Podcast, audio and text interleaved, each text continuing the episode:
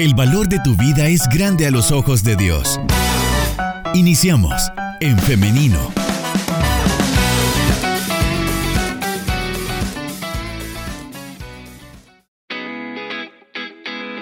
Estamos de regreso con más de En Femenino. Muchas gracias por estar en nuestra sintonía. Ahora es momento para la entrevista. Hoy estaremos conversando acerca de la conocida como viruela del mono. Y para ello tenemos ya con nosotros en esta mañana al médico Aldo Hernández, a quien le damos la bienvenida. Adelante, doctor, ¿cómo está? Bueno, tengan todos buenos días. Eh, estoy muy bien. Le agradezco la invitación para poder participar de la educación en salud de nuestros hermanos, de nuestros radio oyentes y esperamos que podamos un poquito aumentar la perspectiva, mejorar el criterio y el enfoque sobre esta enfermedad. Bien, es la primera vez que el doctor nos acompaña en este espacio, así que estamos muy agradecidos y muy felices también. Nos alegra mucho que nos esté acompañando en esta mañana. Este tema de la viruela del mono había sido bastante solicitado por nuestra audiencia. Pero antes de entrar de lleno a este tema, quisiera tomarme algunos minutos, doctor y audiencia, para que hablemos acerca del COVID-19, cómo está la situación actualmente con la pandemia a nivel general y también luego con el, em, caso específico de El Salvador. Bueno, en realidad eh, no hay mucho que decir sobre el COVID-19, no, no hay muchas cosas nuevas que decir del COVID-19, más lo que ya se sabe. Y yo sí quiero enfatizar en eso porque eh, hay, hay noticias, dependiendo qué noticiero se sintonice, sobre el aumento de casos en unos países, el aumento de los casos en otros países. Y creo que, como yo lo he dicho a través de otras maneras en que me puedo comunicar, en unos artículos donde yo puedo publicar, he enfatizado que una de las cosas importantes del COVID-19 actualmente, en este 2022, donde hay una múltiple cantidad de cepas y variantes del COVID-19 y que he estado eh, descubriendo que hay otras BA4, BA5 y hay otros números y las famosas todas derivadas de la, de la Omicron, pues lo importante saber de eso son dos cosas. La primera es que todas las todos los estudios aún más recientes establecen que la mayoría de casos que han aumentado son en función de transmisibilidad. Es decir, lo que aumenta es la contagiosidad. ¿Qué tan fácil y, o capaz es el virus de multiplicarse entre los humanos? Por lo tanto, lo lógico es que a mayor número de, de nuevas cepas, nuevas mutaciones, nuevas variantes, lo que vamos a ver es que va a ser más contagioso, como lo son la gripe, una gripe común. Es decir, la contagiosidad no habla de gravedad, habla nada más de la capacidad de distribuirse. Eso es lo que va, esa es la tendencia hasta ahorita planteada, a que haya más casos. Y cada vez que usted escuche que hay más casos en fulanito, casos en tal país, casos aquí, simplemente quiere decir que las variantes traen mayor cantidad de casos por un fenómeno de adaptación y asimilación en la comunidad.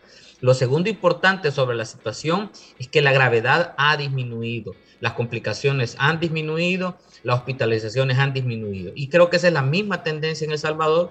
También las muertes han disminuido, casi nulas. Hay días completos sin muertes reportadas oficialmente. Y hay casos muy pocos de hospitalizados y casi nulos de hospitalizados, diría yo. Pocos, muy pocos. Y la mayoría son casos leves. Entonces, ¿cuáles son las novedades? Aumenta la transmisibilidad y así va a mantenerse. Y las eh, la hospitalización y la muerte disminuye.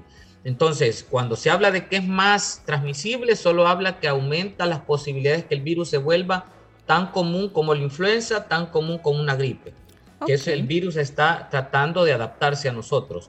Es una especie de tregua que no significa que tengamos que disminuir las medidas, pero sí eh, especificarlas, es decir, usando exclusivamente la mascarilla en lugares cerrados, sin ventilación, cuando estamos muy cerca de otras personas y obviamente en estado de estar, cuando estamos enfermos. Si estamos en un lugar, en, lugar abierto, no hay problema, no se puede usar, no necesita usar mascarilla en lugar abierto, siempre y cuando se mantengan distancia.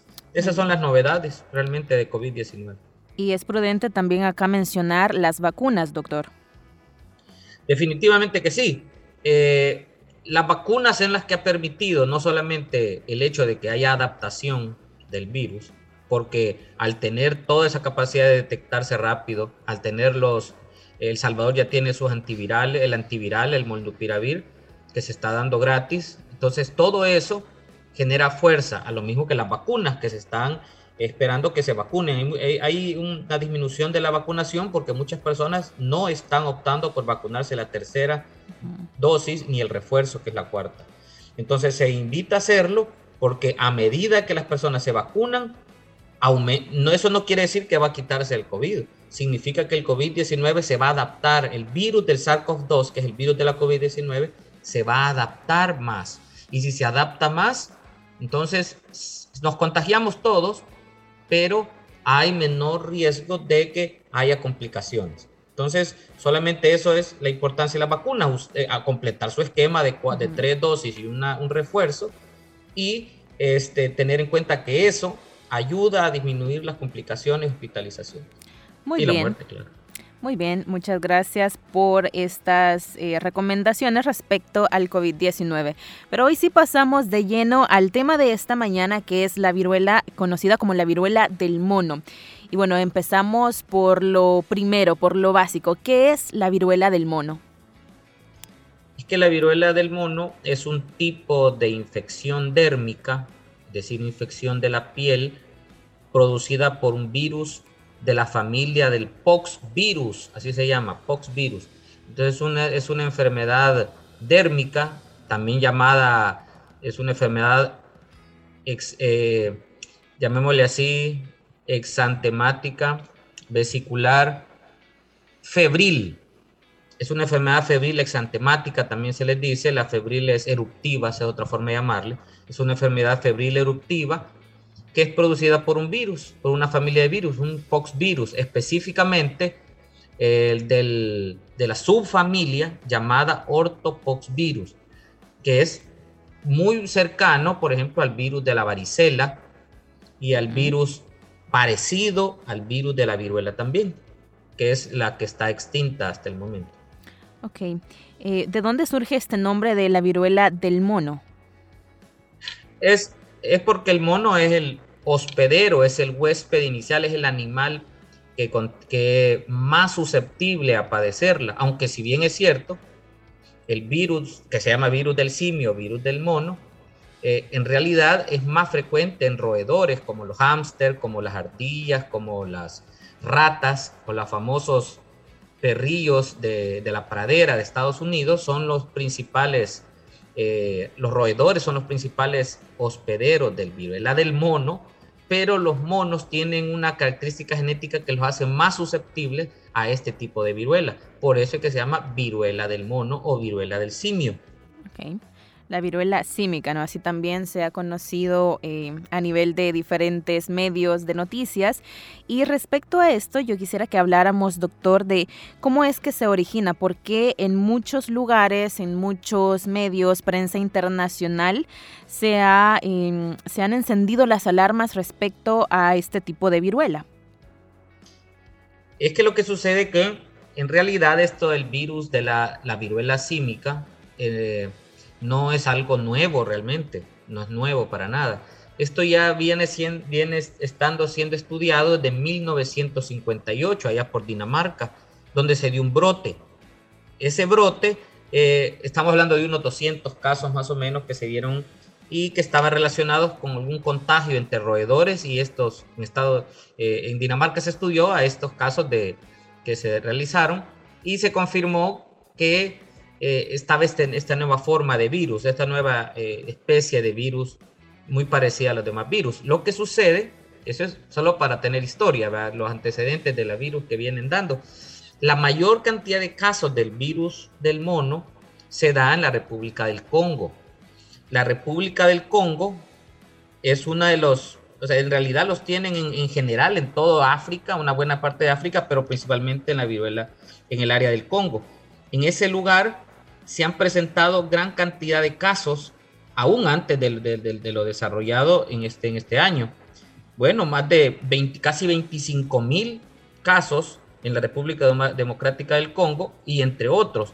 de África. África se había, concentrado todos los casos, pero las alarmas se, se encienden porque ahora los nuevos casos, estamos hablando de un tiempo para acá, la mayoría de nuevos casos que se están dando se están concentrando en América, es decir, afuera de, afuera de, de, África. Más o menos, estos reportes fueron en, Europa, es decir, fuera de África, el 13 de mayo de este año, estamos hablando de hace unos tres meses más o menos, y que empezaron a establecerse eh, asociaciones con los demás, ¿verdad? Por ejemplo, se han descubierto más o menos en, para 24 de mayo estaban 131 casos, todos calculados con una prueba especial que se llama la famosa PCR molecularmente hablando, se encontraron en Alemania, Australia, Bélgica, Canadá, España, Estados Unidos, Inglaterra, Italia, Portugal, Suecia. Y aún en casos en eh, donde se dieron en Brasil y otros más casos. Entonces las alarmas se encendieron por el hecho de que normalmente este virus estaba concentrado en África, África del Norte. Luego se trasladan casos a estas zonas, a las zonas fuera de África, Europa y zonas de América. En muchos medios internacionales, sobre todo, se ha tratado este tema con bastante urgencia y a veces pareciera ser que tenemos como flashbacks de lo que en un inicio fue la pandemia por COVID-19. Entonces, podríamos decir que estamos ante la amenaza de una nueva pandemia con esto de la viruela del mono. Lo que pasa es que el término pandemia no es tan sencillo como que un virus aparezca en todos los países, porque eh, creo que la palabra pandemia en sí misma quiere decir en todo el mundo, pandemia, pan todo, una epidemia total, una epidemia en todos los países. Claro que hay criterios para eso. Y obviamente esa tranquilidad con la que se tomó al principio, muchos países tomaron los primeros meses al COVID, hace pensar que la gente está, que los noticieros, los medios de comunicación están tratando de, de generar ese, ese, esa información como para impulsar al, al, máximo ente, que es la OMS, para que se, se, presente y diga, esto es una pandemia, como queriendo dar pautas para iniciar actividades como las que se dieron, como en las vacunas y todas las, y todas las acciones que se dieron en la COVID, da la impresión que lo que pretenden es empujar a la OMS a que lo diga.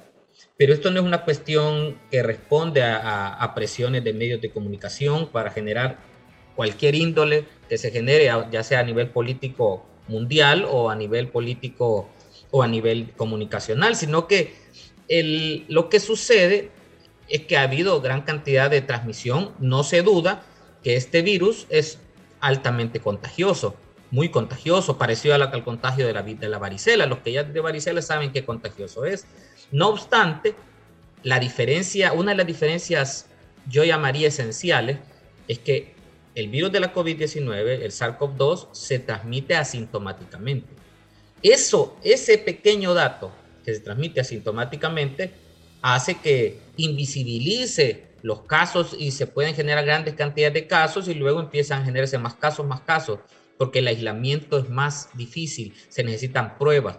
La ventaja con esto es que con, la, con esta enfermedad de la, que es totalmente y completamente diferente en muchas cosas, la mayoría diría yo, es que esta enfermedad no se ha confirmado hasta hoy transmisiones asintomáticas.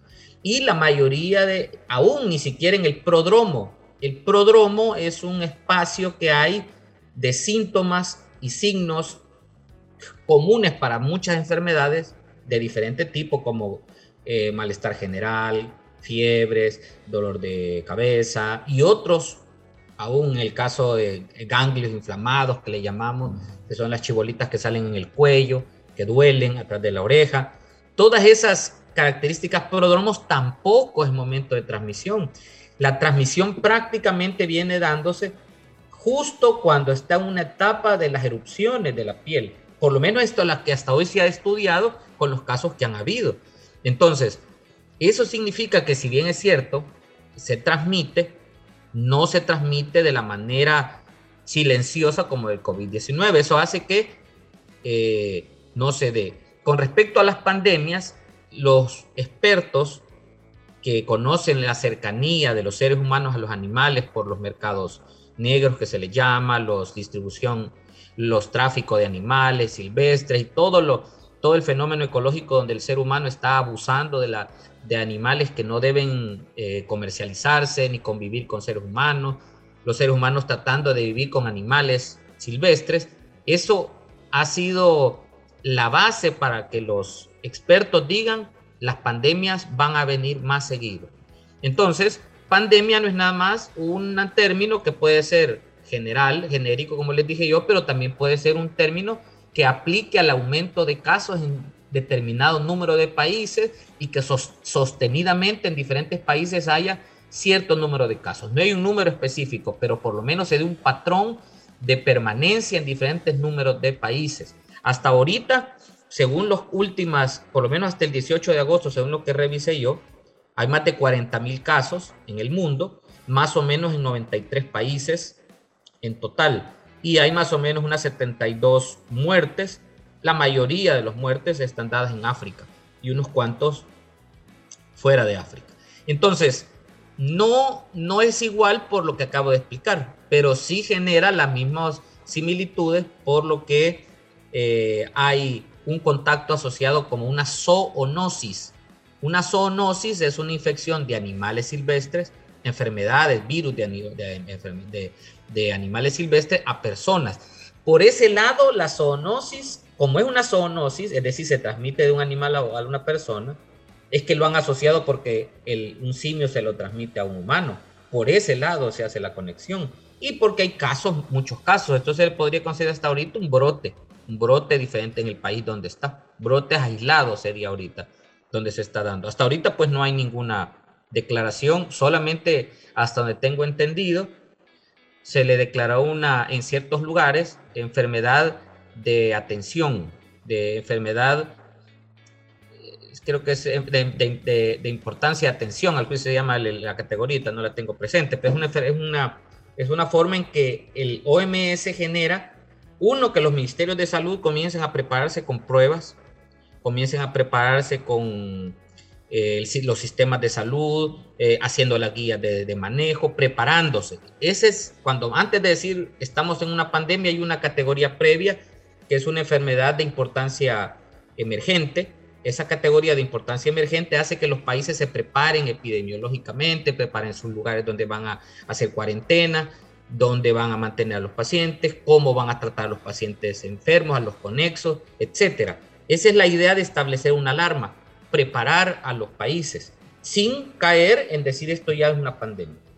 Muy bien, y una diferencia que me parece que es importante destacarla del COVID-19 y esta viruela del mono es ese tiempo que nos menciona eh, el periodo de incubación del virus, ¿no? Con la viruela del mono es prácticamente que eh, instantáneo, ¿no? No, no, hay un periodo de incubación.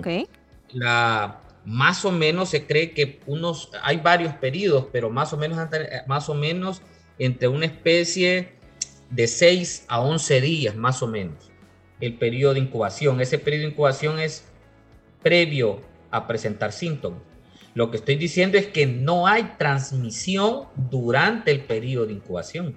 Ah, es decir, la persona no presenta fiebre y todo lo que presenta, digamos, síntomas generales como cualquier otra enfermedad viral, bacteriana, viral sobre todo, dolor de cabeza, dolor de cuerpo, ganglios, calentura, como muchas enfermedades infecciosas virales, pero no es que allí se pueda... Si van a presentar síntomas, no inmediatamente. Por ejemplo, las, las erupciones son hasta después de 13 días de ese, de ese prodromo previo. Lo que, lo que estoy diciendo es que la diferencia es que no hay transmisión en periodos asintomáticos. Es decir, la persona si no tiene síntomas, si no tiene, vaya, si no tiene las erupciones, lo que, es lo que caracteriza específicamente y claramente al, al, a la viruela símica, si no hay lesiones, no hay transmisión. Eso hasta ahorita no está comprobado. En cambio, en el COVID, desde antes de presentar síntomas, ya hay un periodo más o menos de cinco días de transmitir, de transmitir el virus. Muy bien, muchas gracias por esta aclaración, doctor. Eh, vamos a hacer ahora una pequeña pausa musical, pero enseguida regresamos con más de En Femenino y esta entrevista.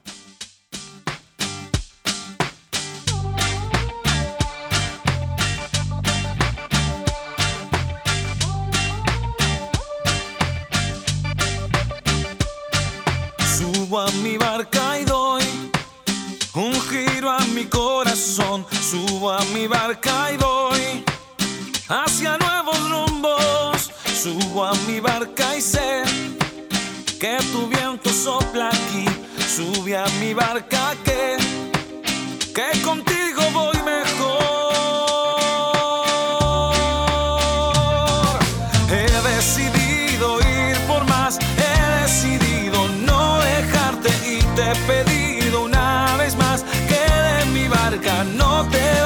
He decidido ir por más, he decidido no dejarte y no es fingido mi cantar. Por eso sigo y subo a mi barca y voy. Subo a mi barca y voy.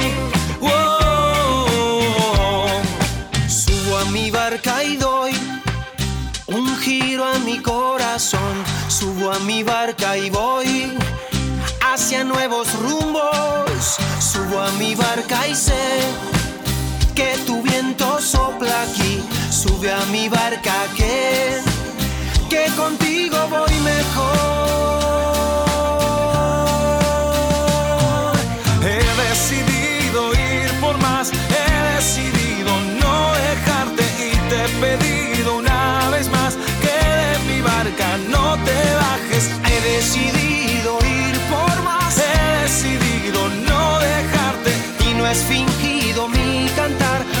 eso sigo, subo a mi barca y voy.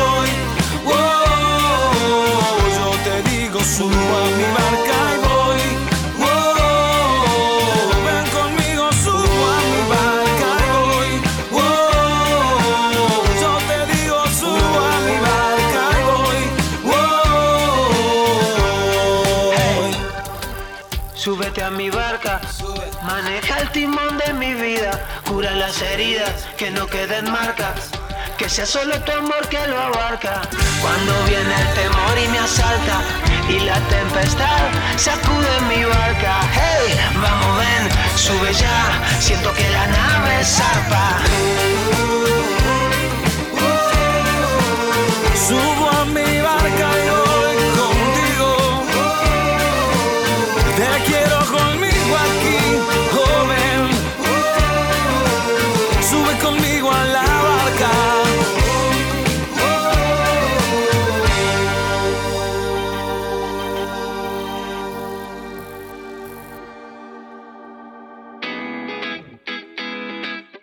Estamos de regreso con más de En Femenino. Muchas gracias por estar en nuestra sintonía. Hemos estado hablando con el doctor Aldo Hernández acerca de la viruela del mono y continuamos con este tema. Y ahora, doctor, quisiéramos saber cómo se propaga la viruela símica. La transmisión es de dos maneras.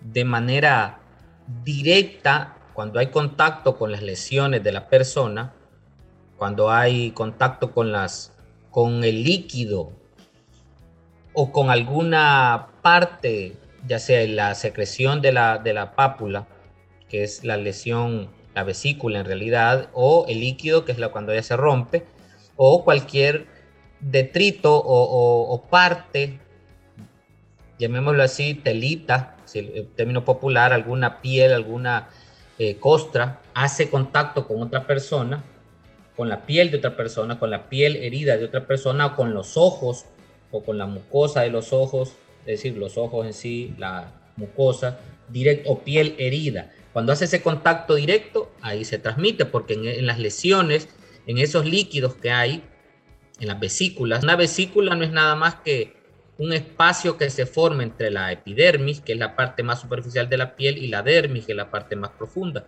Ese espacio entre esas dos se forma agüita, se acumula agüita. Ese líquido tiene muchos virus y cuando este se expulsa puede llegar y transmitir los virus. Cuando se rompen estas vesículas y se forman una costrita en la piel, esa costrita, ese líquido puede transmitirlo a otra piel herida o cualquier mucosa de los ojos, boca o nariz. Esa es una forma directa. La otra es la forma indirecta, es la que tiene que ver con el paso que quedan, los virus quedan en la, en la, en la superficie, es decir, flotan como todos los virus que quedan flotando como por, el tamaño y el peso corpuscularmente, eh, flotando en el aire, y una persona puede absorberlos cercanos. Es decir, estamos hablando en un lugar cerrado, como el caso del COVID, en lugares cerrados donde tardan los virus en bajar y caer al suelo o a la superficie y quedan flotando por el tamaño, porque andan, los virus andan flotando en las eh, saliva o en las, eh, en las gotitas donde están las lesiones. Así es como se transmite. Esa es la forma indirecta, es decir, respirar ese tipo de virus que, acabamos de hablar. ¿Cuánto sobrevive, sobrevive este virus fuera de un cuerpo humano, es decir, sobre alguna superficie? Hasta ahorita no se han hecho estudios sobre eso. Todavía no se, no se plantean los estudios sobre cuánto dura un virus soportando. Son estudios que todavía están pendientes porque lo que se busca nada más es evitar el contacto, pero la sobrevivencia es casi nula. Los virus en general no pueden sobrevivir mucho tiempo en, ningún lugar. En realidad lo que pasa es que los virus necesitan, aún con el caso del COVID-19, uno de los errores que se tuvieron es que se enfocaron más en, en, limpiar superficie, limpiar, que yo considero algo era importante, digamos en quinto lugar era importante, pero empezaron a, a limpiar cosas, a limpiar, a, estar echando alcohol en el cuerpo, en la piel, en la, en la cabeza, en la ropa, en los zapatos, abajo de los zapatos. En los comprados que, se llevaban de casa. Basados en eso, basados en que el virus queda sobreviviendo en la superficie.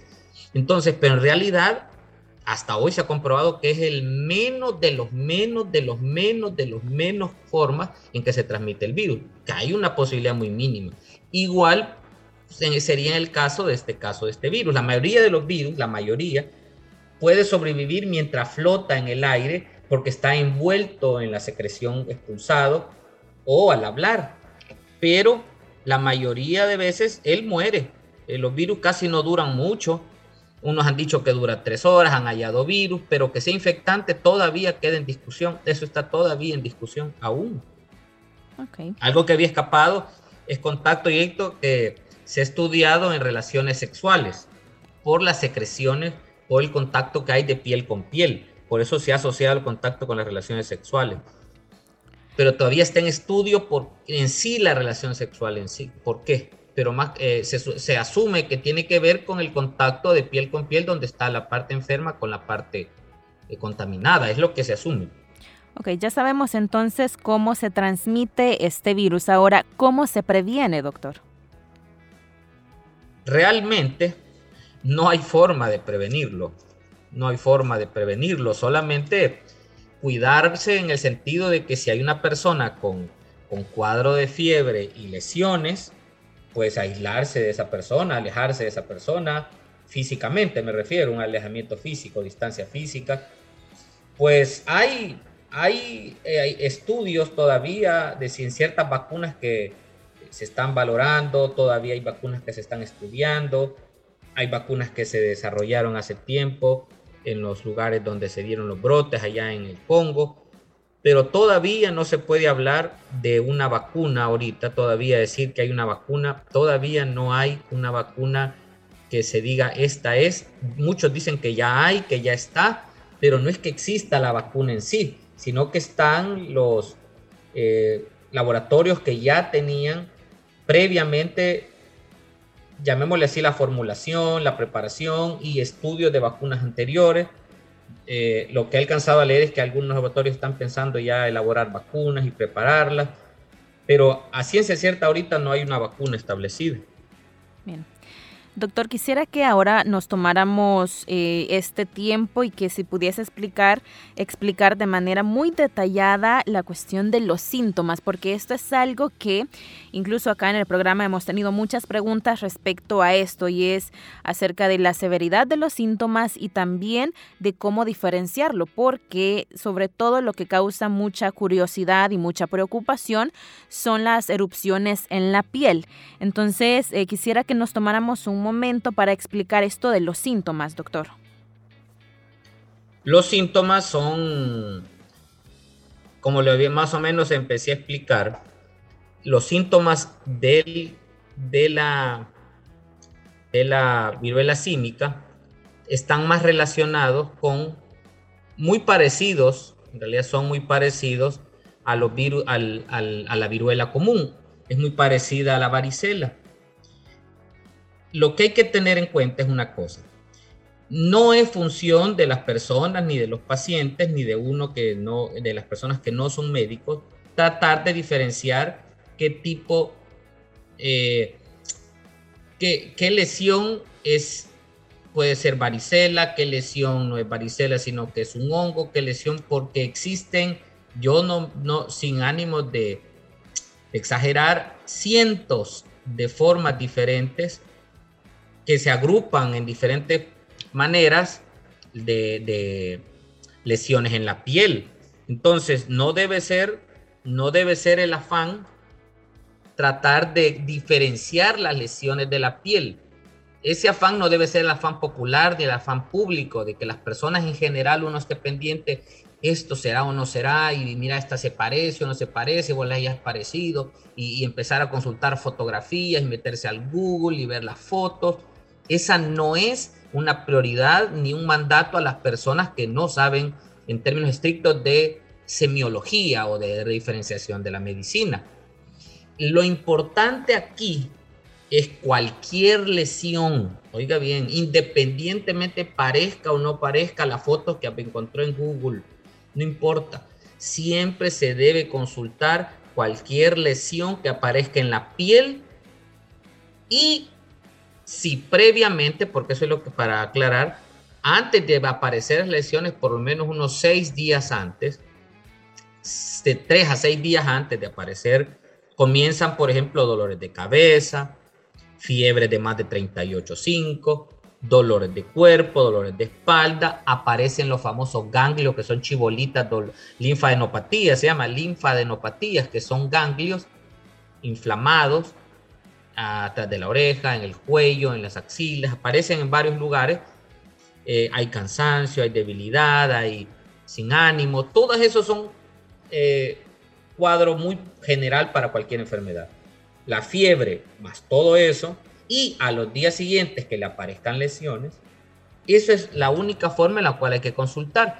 Pero ponerse a revisar si es o no es, es un trabajo que solamente genera más ansiedad y hace más bien que mal. Claro, puede ser contraproducente si usted ya tiene algún cuadro ansioso antes, entonces es mejor consultarlo, ¿no? Y ahora, doctor, quisiera que habláramos acerca del tratamiento de esta enfermedad. Pero antes de esto quisiera también que nos comentara acerca de todos estos eh, medicamentos o estos remedios caseros, porque en una ocasión hablamos en el programa acerca de la varicela y hubo muchas em, participaciones respecto a remedios caseros que en su momento podrían ser, como les decía, contraproducentes. Entonces quisiera que habláramos acerca de esto, del tratamiento de esta enfermedad y también de los remedios caseros cuando hay algún tipo de erupción en la piel, ya sea varicela o algún otro tipo. Con respecto a los tratamientos, lo primero que se debe saber del tratamiento en cualquier infección viral, cualquiera, eh, me refiero a, eh, eh, de la que estamos hablando, las febriles eruptivas. Primero que no se deben rascar. Entonces, ese es lo primero que uno debe saber. Evitar rascarse. Cuando uno evita rascarse, solo ese hecho, que se evite rascarse, disminuye las posibilidades de que hayan infecciones agregadas de bacterias o de otros, eh, o de otros, otros oportunistas. Y ya solo ese hecho es parte del tratamiento popular, es decir, con solo que no se rasque porque genera picazón. Generalmente la varicela da picazón, es una de las características, y, y la viruela también. Esa por la forma en que se distiende la piel y, y estimula las fibras nerviosas locales, da picazón. Entonces lo primero es evitar rascarse. Pero ¿cómo se evita rascarse las personas? Manteniéndose fresco. La mayoría de remedios caseros que pretendan solo refrescar, como por ejemplo baños, baños con agua fresca, se recomienda bañarse con agua fresca, es decir, darse baños frecuentes. Hay cierto tipo de cremas que ayudan a refrescar, sí y solo si son medicadas, porque si no ha sido medicadas, es la segunda cosa. Es decir, evitar rascarse y generar todos los medios para refrescar la piel que disminuye rascarse. Eh, entre más frío o fresco se mantenga, mejor. Entre más hidratado se mantenga una persona, mejor. Hidratarse quiere decir por lo menos cada hora tomar un, un cuarto de litro de agua. Estamos hablando de un vasito de 9 onzas cada hora estar tomando agua constantemente para mantener fresca la piel, eh, eh, permitirse sudar un poco para refrescar la piel, estar fresca el momento. Eso puede ser de manera popular o típica, artesanal, llamémosle así, desde la persona, haciendo sus momentos de, de mantenerse fresco y preparado solamente si son indicados por favor no hagan ningún preparado, por muy famoso, por muy respetable que sea la persona y por mucho cariño y amor que se le tenga, abuela, la bisabuela, el tatarabuelo o el tío, la tía, la tía abuela, es decir, hay, hay mucho cariño y amor y tratan de ayudar, pero si cualquier combinación que no haya sido medicada, por favor no se la apliquen, no importa cuán efectiva haya sido con los hijos, con los nietos, no hay que aplicarse nada en, una lesión de la piel, porque a veces pueden generar otro tipo de problemas. Y ni mucho menos comprar esas triples cremas que aparecen en los buses o en la calle. Aquí viene la triple, aquí viene de todo, aquí lo que va le pega y el otro no le pega. No es así. Da otros problemas. No mantener fresca la piel con medidas que no sean eh, farmacológicas y si son farmacológicas, consultar. Segundo, evitar automedicarse es decir, cremas y cosas, por, aunque a un dermatólogo le he dicho a su hermana que usara para eso, ni cremas dedicadas a nada. Aunque el dermatólogo le haya dicho a otra persona, pero no se lo dijo a usted, no use cremas hasta que el médico la vea. No existe tratamiento ahorita contra este tipo de virus. Se están estudiando antivirales aplicados y orales, pero ahorita son tratamientos sintomáticos. Tratamiento sintomático es, por ejemplo, uso de acetaminofén. Eh, si, la, si la fiebre supera 38.5, hay que usar acetaminofén. Si no supera 38.5, entonces hay que usar medios físicos y vamos al mismo a trapos empapados con agua fresca el cuello, axilas y todas las zonas calientes, más calientes del cuerpo. Todo eso es para controlar la fiebre. Si alguien tiene malestar, dolor de cuerpo, pues el descanso, dormir bien, comer bien. Esto parece repetitivo, parece obvio, diría uno, pero eso para el caso de estas enfermedades son las únicas cosas que se hacen. Son medidas de sostén, medidas que calman el dolor. Hay médicos que dan medicamentos para disminuir el rascado, porque eso pica, entonces dan antihistamínicos para eso. El tratamiento de la viruela símica, como no, no hay casos todavía, solo están establecidos algunos eh, lineamientos muy generales, solo se, está, solo se habla de abordaje sintomático. Obviamente hay complicaciones, esta enfermedad puede complicarse, generalmente las muertes que han habido, los casos que se relacionan con muerte son personas que se han complicado por, por ejemplo, daño cerebral, se llaman encefalitis, daños en úlceras corneales, es decir, lesiones en los ojos, han habido otras complicaciones, pero generalmente se han relacionado con inmunodeprimidos es decir, personas que han tenido su sistema de defensa bajo por algún, algún problema previo, alguna enfermedad previa, eh, porque padecen de cáncer, porque están en quimioterapia, porque padecen de algunas eh, fases avanzadas de enfermedades, etcétera. Hay casos de, de, inmunodepresión. Entonces, en casos especializados donde se ocupe ingreso, tienen que ser ingresado a observación a las áreas de infectología, áreas de observación de aislamiento, donde hay médicos especializados. Pero, es decir, eso estoy hablando en los casos que ya se han tratado, en los lugares donde ya se presentaron complicaciones. Por lo menos en nuestro país, eh, el, ahorita solo se está expectante y lo que se recomienda es asistir. La primera parte es, mientras se va, si usted lo quiere ver así, en lo que le apareció la roncha y la calentura, primero la calentura y luego la roncha, medio controlar la temperatura y de camino para que el médico solamente dé el tratamiento sintomático. Tratamiento para curar este virus no hay. Muy bien. No hay estrictamente. Muy bien, doctor, estamos llegando al final de nuestra entrevista, pero quisiera que nos compartiera un mensaje final, recomendaciones para la tranquilidad de nuestra audiencia respecto a este virus. La, un mensaje es, eh, hay, podrías decirlo de dos maneras. Hay que limitarse de tratar de buscar muchas noticias sobre esto eso es casi ir contra algo eh, que uno dice el derecho de información. Yo sé que se puede ser el derecho a la información. El problema es que no toda información puede ser asimilada bajo ciertos conocimientos previos.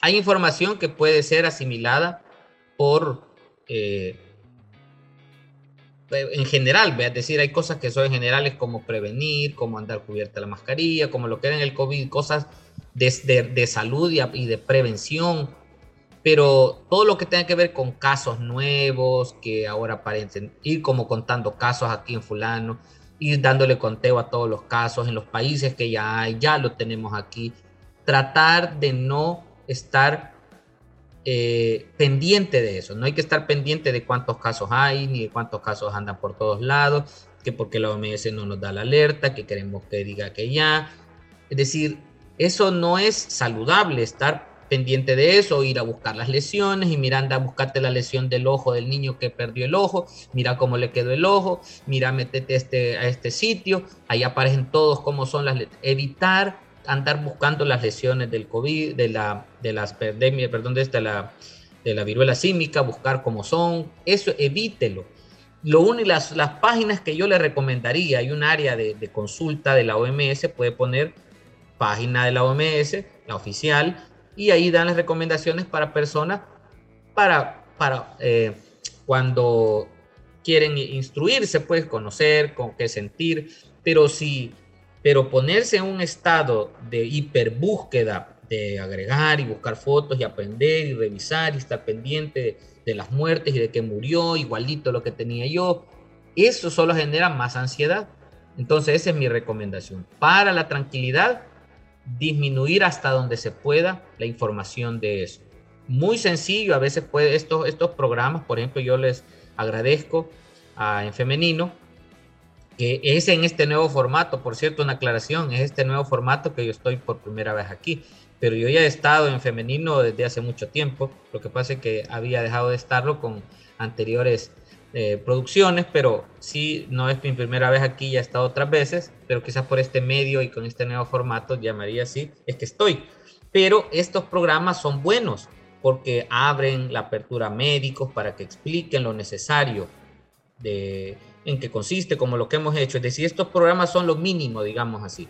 Lo mínimo que se debe saber, como lo que, lo que, se, lo que se ha dicho, eh, cómo se transmite, cómo prevenirla y qué no se debe hacer y cómo consultar creo que es lo más básico y creo que eso es lo más importante y ese es el valor de este programa. Muy bien, muchas gracias doctor. Estoy también muy agradecida por eh, que nos haya acompañado en esta mañana. Es nuestra primera vez eh, en el programa. Es decir, estando yo, esta es la primera vez, pero... Sí, es correcto, a eso me refería, a eso me refería. me da mucho gusto que nos haya hecho este espacio y es la primera vez que estamos acá conmigo, pero espero que no sea la última. Así que eh, nuestra invitación, la casa está acá, abierta cuando usted desee acompañarnos. Muy bien, que estamos. Bien, muchas gracias, doctor Aldo Hernández. Bendiciones, que pase un feliz día. Y ahora también agradecemos a ustedes, nuestra audiencia, por su sintonía. Espero que haya sido de provecho esta entrevista. Hoy quiero hacerle una invitación y es para el día de mañana a través del 100.5 FM y el Facebook en Femenino SB. Usted tiene una cita a las 9.30 de la mañana con un nuevo programa de En Femenino. Así que nos escuchamos hasta la próxima. Que tengan un feliz día.